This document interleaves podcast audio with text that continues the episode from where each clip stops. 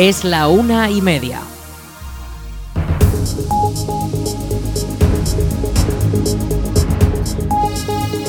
Buenas tardes, la una y media de la tarde. Comenzamos el espacio para la información local en el 107.4 de la FM.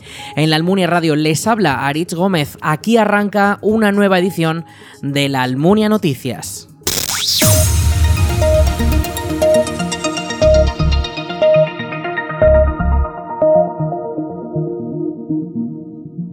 El Pleno del Ayuntamiento de la Almunia da nuevos pasos para traer el agua de boca del Pirineo. La corporación ha aprobado en la sesión ordinaria celebrada este martes por la tarde el pago del canon por las reservas de agua de yesa que le corresponden a la Almunia, lo que hace legítima la llegada de esta agua con mejores propiedades a la localidad. La empresa pública estatal que gestiona las aguas de las cuencas hidrográficas comenzará a recibir los pagos del ayuntamiento a comienzos de 2024 y una vez se ponga en marcha el servicio a este canon se sumará la factura del agua consumida. El orden del día ha incluido en parte varios puntos sobre los servicios públicos que se prestan desde las administraciones, como la recogida de basuras. La comarca de Valdejalón ha requerido a los ayuntamientos que conforman el territorio que aprueben una declaración para permitir seguir con la empresa que actualmente presta servicio hasta que se complete la nueva licitación que se lleva preparando ya unos meses y en la que tiene competencias la comarca.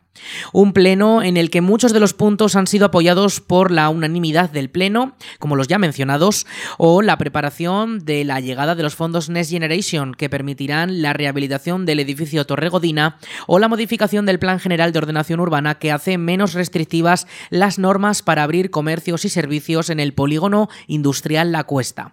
La discrepancia en el pleno llegó con la propuesta de Chunta aragonesista de una moción para instar al gobierno de Aragón a que paralicen la derogación de la Ley de Memoria Democrática. José Manuel Latorre, portavoz de CHA en el Pleno, explicó que es una ley que ya defiende a todos. Le escuchamos. Bueno, pues es un documento del Archivo Municipal que recoge las anotaciones que el personal del ayuntamiento recogía eh, a medida que iban conociendo las noticias de eh, los em, de las personas desaparecidas con motivo del movimiento nacional en la Almunia.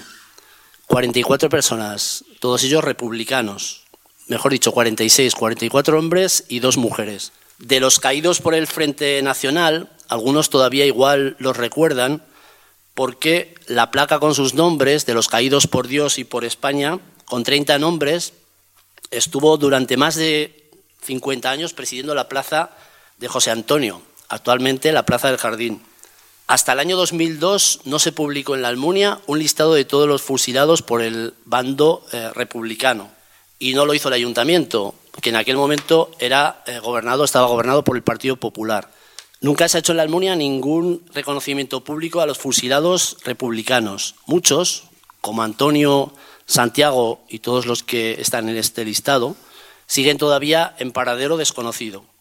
Muchos porque aún sus familias guardan en silencio el dolor y el miedo heredado. La iniciativa presentada por el Partido Popular y Vox no solamente deroga la ley de memoria democrática. Proponemos evitar el despropósito de esta derogación de la ley de memoria democrática y que el Ayuntamiento de la Almunia se posicione en contra y se olvide este trampantojo que acaban de presentar de un llamado Plan de la Concordia, que acaban de sacarse de la manga especialmente para desviar de nuevo la atención. El Partido Socialista intervino seguidamente defendiendo la ley actual y posicionándose a favor de la propuesta de Chunta. Marta Gracia es la portavoz del Grupo Socialista. Recientemente hemos celebrado el, el primero de noviembre, el Día de Todos los Santos.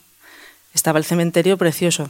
Yo particularmente pues subí a poner flores a mi padre, a mi madre, a mi marido, a mis abuelos. Y como yo, pues me imagino que todos los que están aquí. Y es un día que para muchos es un día sanador, porque, porque poder recordar a tus muertos y poder poner flores a tus muertos, en realidad a ellos probablemente les hace poco, pero a los que estamos vivos nos, nos sana y nos ayuda a mantener una relación de memoria sana con, con nuestros familiares fallecidos pero todos los que tuvieron a sus familiares fusilados o desaparecidos durante la guerra y durante la posguerra, todos esos que están enterrados en las cunetas, esos que parece que total son cosas de abuelos que ya no importan, pues no, claro que importa, porque hay muchísimas personas que tienen a sus familiares que no saben dónde están, que no pueden ir a ponerles unas flores. Y eso a lo mejor os parece una tontería, ¿no? Pero cuando tienes que poner flores a alguien es cuando valoras lo importante que es poder recordarles. Y yo quiero decir que, que sí, que todos los muertos son iguales. Y yo creo que eso es algo que no podemos negar, ¿no? Todos los muertos son iguales. Pero todos los muertos son iguales. Todos los muertos son iguales. Lo que no puede ser es lo que está pasando, que, que si se derogara esta ley todos los muertos no serían iguales porque unos estarían en el cementerio y otros están en las cunetas esperando a que vayan los familiares a arañar el suelo con las manos para poder encontrarlos, abandonados del Estado y abandonados de cualquier ayuda pública. El perdón no se puede construir desde el olvido y mucho menos se puede construir el perdón desde el olvido impuesto, porque el olvido impuesto no es olvido, el olvido impuesto es un silenciamiento, es perpetuar la represión. Especialmente es importante hablarlo aquí en el Pleno, porque, creo que este silencio impuesto, este, esta vuelta otra vez a que nos impongan el calladitos estáis mejor, que aquí no, que, aquí no hable nadie, esa vuelta otra vez que, parece que, que no hayan pasado 40 años, pues esa equidistancia y ese silencio está haciendo su mella en, sobre todo en generaciones más jóvenes, que hablan del, franquismo y de la dictadura con una ligereza como si no hubiera pasado nada y creo sinceramente que en la mayor parte de los casos lo hacen porque no tienen ni la más remota idea de lo que pasó.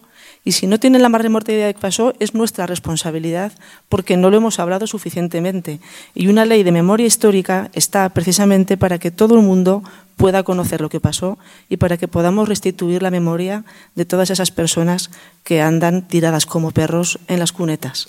El Partido Popular, con la alcaldía de la Almunia y la presidencia del Gobierno de Aragón, explicó que la ley vigente no es justa con todas las víctimas. Noela Torre, alcalde de la Almunia y portavoz de los populares. Desde el PP queremos una ley que reconozca a todas las víctimas que lo fueron por defender sus ideas, por ejercer sus derechos o desempeñar sus funciones. Ninguna de ellas mereció ser víctima. Por el contrario, todas merecen ser identificadas, recordadas, halladas o exhumadas, como ejercicio del más digno reconocimiento. La ley de la memoria democrática eh, consideramos que no garantiza este reconocimiento, porque impone un relato parcial de consideración de víctima.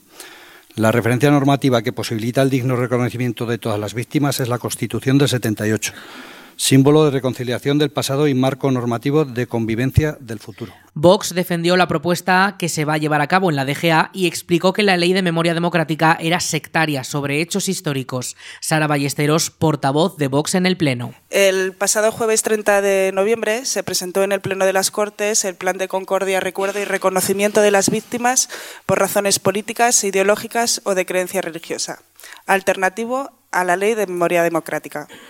La ley de memoria democrática en Aragón era una norma incompleta y sectaria al intentar imponer un relato y un sesgo ideológico sobre hechos históricos. Esta nueva ley persigue promover la dignidad de todas las víctimas, las previas a la Constitución y también a las del periodo constitucional, en concreto a las víctimas de grupos terroristas como ETA o el terrorismo islámico. Sus objetivos son la promoción de los derechos humanos y valores democráticos, en especial la igualdad, la libertad y la diversidad, ideológica. Garantizar la, libertad ideológica e impulsar medidas de convivencia entre personas y colectivos de ideologías y culturas diferentes y neutralizar los discursos discriminatorios o de odio. Este plan eh, busca promover eh, la exhumación, identificación y documentación de todas las víctimas, independientemente de su ideología, y fijar elementos de recuerdo y respeto por la memoria individual. Finalmente, el dictamen fue rechazado por los votos en contra del Partido Popular y de Vox. Al final del Pleno llegó el turno de ruegos y preguntas, donde los grupos aprovecharon para realizar consultas al equipo de gobierno. En esta sesión comenzó el PSOE, quien preguntó por asuntos como la comunidad energética, la situación de la escuela infantil o la calefacción del colegio Nertóbriga escuchamos a Marta Gracia, portavoz socialista. Quería preguntarles por cómo llevamos la comunidad energética de la Almunia encendida que está pues, que se quedó pendiente de una reunión hace seis meses y no hemos vuelto a tener noticia. Eh, somos muchas las personas que estamos inscritas como interesados en la Almunia encendida, en la, comunidad energética, para facilitarnos el autoconsumo eh, de, en casa de la electricidad. Bueno, pues cómo está la, Almunia encendida. Noela Torre le respondió. La comunidad energética eh, ayer precisamente eh, mandaron el presupuesto para continuar con la segunda fase de lo que del proyecto. O sea, el primero fue la toma de contacto. Me mandaron un borrador ya de, lo que serían los contratos, o sea, del funcionamiento. Y ahora en estos días mm, vendrán a explicarlo mejor y volveremos a, hablar con la gente que estaba interesada y si hay alguno más adelante. la empresa es la misma, sea, se continúa con lo que habían hecho. En un principio estamos pendientes de que vengan a, decirnos cómo continuar. La concejala responsable de Educación, Marisa Martínez, explicó que próximamente se informaría sobre el estado de la guardería, pero que no existen anomalías por el momento y que en el edificio del Colegio Nortobriga actualmente existe un proyecto para renovar el sistema de climatización, por lo que se está a la espera de cómo transcurrirá. PSOE y Chunta preguntaron por el cine y recriminaron que actualmente no se proyectan películas regularmente. Desde el área de cultura respondieron que el ayuntamiento está pendiente de una licitación para ponerlo en marcha lo antes posible. Chunta Aragonesista también aprovechó el turno de ruegos y preguntas para conocer la situación de la poda, ya que se muestran indignados por el método utilizado con algunas de las especies. Se está haciendo una poda que no es una poda, es mutilar los árboles. Se están asesinando los árboles. La poda es un ejercicio profesional que necesita una dirección técnica. ¿Me querrán decir quién es el director técnico de esta poda que se está haciendo? Porque si es director técnico y está titulado, hay que pedir automáticamente que la empresa, mejor dicho, que el ayuntamiento lo cese porque está haciendo una poda en los plataneros que probablemente los está poniendo en riesgo. La concejala de Obras y Servicios, Delia Oltean, le dio respuesta. Yo he consultado no a uno, ni a dos, ni a tres, sino a cuatro personas, ingenieros. Como sé de dónde viene la queja, os voy a decir, entre otras cosas, que os lleváis un poquito la, contraria, Solico. Estáis hablando de plataneros de sombra. Vale. Para que sea platanero de sombra, tiene que tener una poda de formación de sombra. Porque según me han explicado, los plataneros son, tienen poda a lo alto o poda de sombra. Esta clase de poda está en el Paseo de Calatayud, en Ilueca y en varios pueblos.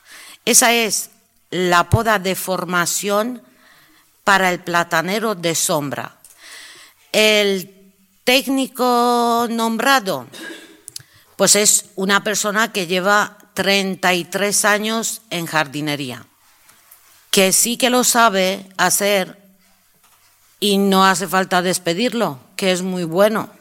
Además, desde Chunta quisieron retomar el tema de la reurbanización del eje central del centro de la localidad y preguntaron por cómo transcurría el proyecto. Otra pregunta que, esta es una pregunta que nos viene de los vecinos. Eh, hay una pregunta que, un vecino hacía eh, y que tiene que ver con qué previsión hay en retomar los planes de reurbanización y mejora de las plazas de España, la plaza de Jardín, la plaza de la Iglesia, la calle Carnicerías, la calle, la calle Garay, la calle Ortubia, la calle San Juan. Eh, imaginamos que están trabajando pues, en, cómo hacer viable si priorizan ese asunto y si no lo priorizan, pues lógicamente lo traeremos a otras, a otras preguntas que, haya eh, en otros momentos. La palabra retomar dice, quiere decir que estaba hecho algo. Sí, claro. Aquí no hay ningún expediente de ninguna clase. Vamos, es más, yo el primer día que llegué aquí pregunté y me dijeron que no había habido ninguna ingeniería que por el presupuesto que se había planteado pudiera hacer algo. Vale, estás hablando de la... De la, de la urbanización de, las plazas, de, las calles... No, de la adjudicación no, de empezar a hacer el proyecto. Sí, bueno, había un plan, un estudio que se hizo eh, sobre todo el casco histórico de la Almunia, donde se planteaban una serie de medidas, de medidas. Una de ellas era mejorar o, modificar la urbanización de todo eso. Eso es un plan, un plan hay que trasladarlo a un proyecto, un proyecto hay que priorizarlo y hay que dotarlo presupuestariamente, hay que hacer el estudio, el informe, la memoria. Pero que para retomarlo tendría que estar hecho. ¿Sabes lo que te quiero decir? Que, no me digas retomar que si vamos a hacer algo de eso. Lo que digo que hay que retomar, si ese plan estratégico que se hizo para el casco histórico, lo van a retomar o lo van a dejar aparcado en un, en un armario. Y el plan estratégico, lógicamente, está redactado y está presentado y se creó un observatorio del casco histórico y se crearon reuniones y se habló con los vecinos y se hizo un trabajo de participación ciudadana en torno a eso. ¿Se va a retomar todo eso? Eso es. Si después van a sacar una, licitación para reurbanizar la Plaza España, pues, pues cuando lo tengan nos informan y ya está. Lo miraré y, y le contesto en el próximo pleno. El pleno duró más de una hora y media y supuso la última sesión ordinaria del 2023. El próximo encuentro de este carácter será en febrero.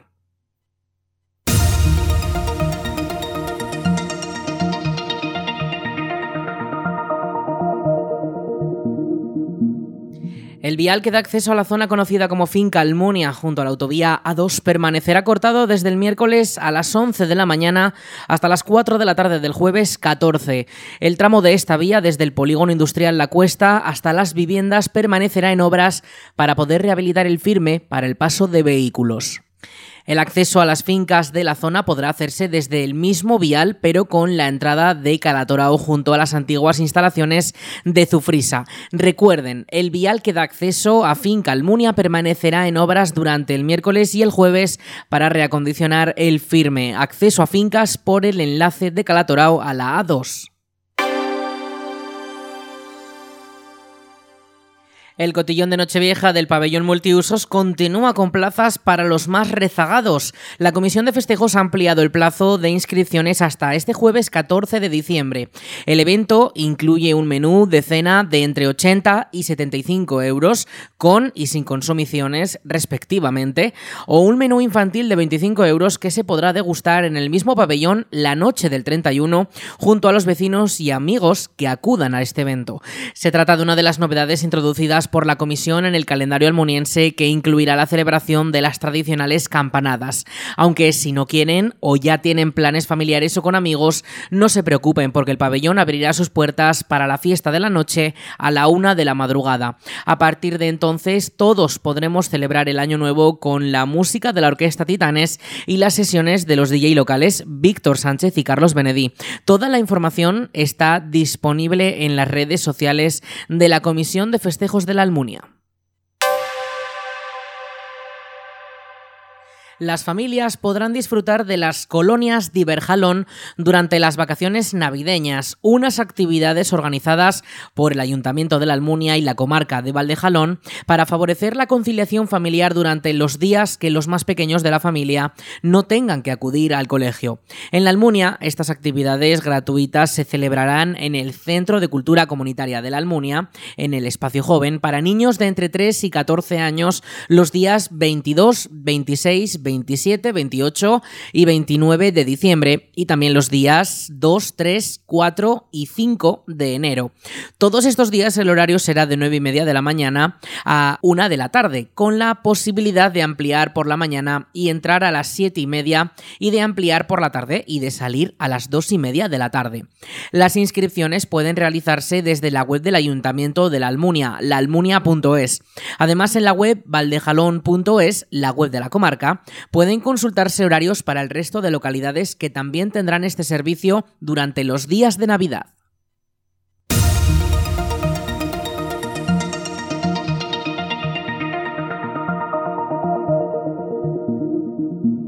En Morata de Jalón, este 5 de diciembre se han presentado las obras de consolidación estructural de la escalera y del Salón Dorado, también conocido como el Salón Pintado del Palacio de los Condes de Argillo de Morata de Jalón. Una obra lista para visitar tras las obras realizadas por el equipo de arquitectos que han rehabilitado el espacio para que vuelva a parecerse a lo que fue en sus inicios y que forma parte del proyecto de rehabilitación integral del edificio. En la presentación ha estado Gloria Pérez, directora general de Patrimonio Patrimonio Cultural de Aragón, quien ha señalado que se debe cuidar para que las próximas generaciones puedan disfrutarlo. Bueno, la obra es fundamental sobre todo para el patrimonio aragonés. Morata con ello ha conseguido el obtener su palacio a nivel estructural, que se ha hecho una cometida con fondos Next Generation y con fondos propios también de la Dirección General de Patrimonio Cultural. Y esto es lo que va a permitir que los visitantes que puedan acceder y quieran acceder a lo que es el, palacio puedan disfrutarlo con seguridad y con, y con el esplendor, las carpinterías, los, hasta incluso la solería que tuvo en el siglo XVII. Entre los fondos Next Generation y los fondos propios ha sido una inversión total de 620.000 euros. Y luego, por otra parte, ahora está propuesto también para eh, lo que es el 2% de interés cultural y en ello pues se ha solicitado una inversión de 680.000 euros. Fechas eh, estamos en previsión a ver lo que, lo que nos llegan de los fondos europeos, pero también tenemos intención, no obstante, de esta sala que tenemos aquí, que una bóveda que es el Salón Dorado, una bóveda que es una gran joya dentro de lo que es el, el estilo pues, eh, finales del siglo XVII y, y es pues tanto las yeserías como incluso también lo que es los tejidos que están pintados, tenemos que hacer una labor importante de restauración. La inversión supera el medio millón de euros y ha contado con recambios de vigas de madera, de sillería y la rehabilitación del Salón Dorado, también conocido como Salón Pintado, en el que todavía se realizarán más trabajos. El edificio conserva materiales de sus inicios, como las maderas del siglo XVII, que todavía siguen en pie y que se pueden ver a simple vista en los elementos del edificio. Para el alcalde de Morata de Jalón, Luis Es un espacio del que sentirse orgulloso y en el que se podrán realizar un sinfín de actividades. Pues muy importante porque seguir continuando con dos fases anteriores que habíamos hecho de rehabilitación y esto lo que nos va a volver a permitir es a las visitas guiadas que ya teníamos iniciadas hace tiempo y yo creo que algún otro tipo de actuación de tipo cultural lo podremos llevar a efecto, siempre y cuando el permiso de la Dirección General, lógicamente. Yo sí te digo cuáles son mis expectativas de cara a uso más vale que no las digas porque igual me, me quitan hasta del puesto. No, hay muchas posibilidades y tenemos que ser capaces, junto con Dirección General de Patrimonio, llevarlas a efecto, ¿no? Porque esto tiene muchísimas posibilidades y hay que estudiarlas muy bien. Entonces, ya te digo, yo te podría decir muchas, pero prefiero callarme no por no decirlas, sino porque son raras. Es que a mí me gusta que estos, estos espacios hay que utilizarlos para todo porque eso de mira qué bonito, mira qué majo está, no, hay que ir más allá. Utilizar, utilizar, utilizar. Y esto tiene muchas posibilidades. Tú mismo lo has visto, solo con la presencia ya está. Y no dicen más que para bienes, enhorabuena. Enhorabuena no a mí, que yo tengo mi pequeña parte, sino a toda la gente que ha, que ha trabajado y ha colaborado en esto. ¿no? Entonces, contentísimos y con muchas ganas de que se sigan haciendo cosas. ¿De qué tipo? Ya veremos a ver. Muchas. En el evento también ha estado presente Antonio Maestro, presidente de la Asociación en Defensa del Patrimonio de Morata de Jalón, quien ha valorado positivamente esta presentación y estos avances. Lo que ha pasado hoy en Morata de Jalón siempre es positivo y será más positivo si se hace con el corazón, con sentimiento, con la verdad intentando hacer todo lo posible dentro de lo posible. Yo he disfrutado con las explicaciones, eh, posteriormente he disfrutado enseñando a gente que ha venido de fuera, y esa es una de las oportunidades que tiene este pueblo, el turismo, un turismo muy especial, muy específico, pero que puede valer para engrandecer el futuro de nuestro pueblo. Lo que está pasando en el Palacio es una cosa a no dejar. Hay que intentar por todos los medios que vaya más. Hay que restaurar todo lo posible. Y, y afirmo que es posible. El ayuntamiento se tiene que implicar, la comarca se tiene que implicar, la Diputación Provincial de Zaragoza y la Diputación General se tienen que implicar dentro de lo posible. No podemos exigir como si fuésemos un polo único en Aragón. Hay que intentar por todos los medios que dentro de las posibilidades esto funcione y puede funcionar. El edificio tiene más de 350 años y la zona de las cubiertas ya fue rehabilitada hace varios años, además de actuaciones en otras zonas. De cara al futuro, desde el Gobierno de Aragón ya buscan nueva financiación para continuar con la rehabilitación del edificio histórico, ahora propiedad del Gobierno autonómico. Entre los planes para este espacio se encuentran la celebración de conciertos, exposiciones o cine, que encajan perfectamente tanto en el interior como en el jardín, que también se está acondicionando.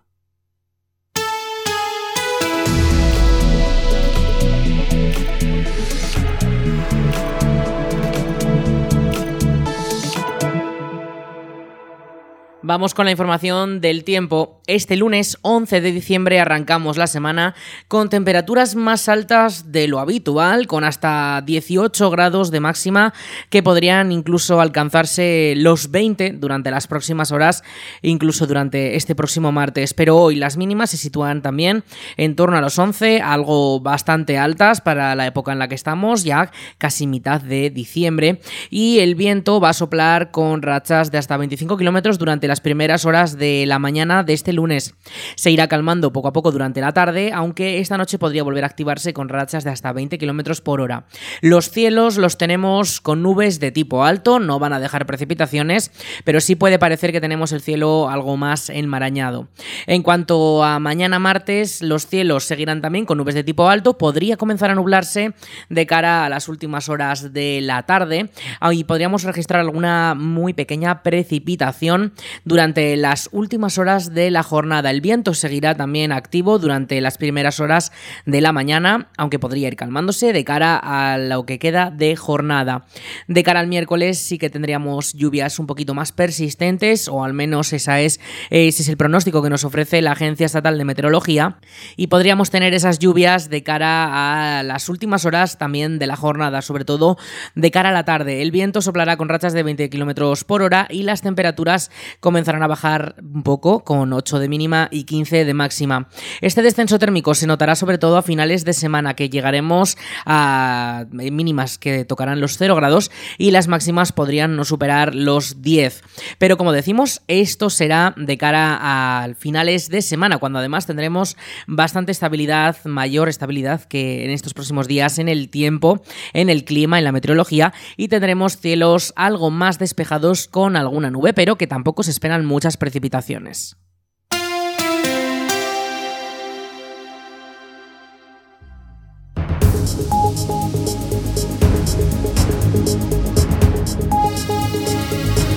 Y hasta aquí toda la información local en el 107.4 de la FM, en la Almunia Radio, con nuestro informativo La Almunia Noticias.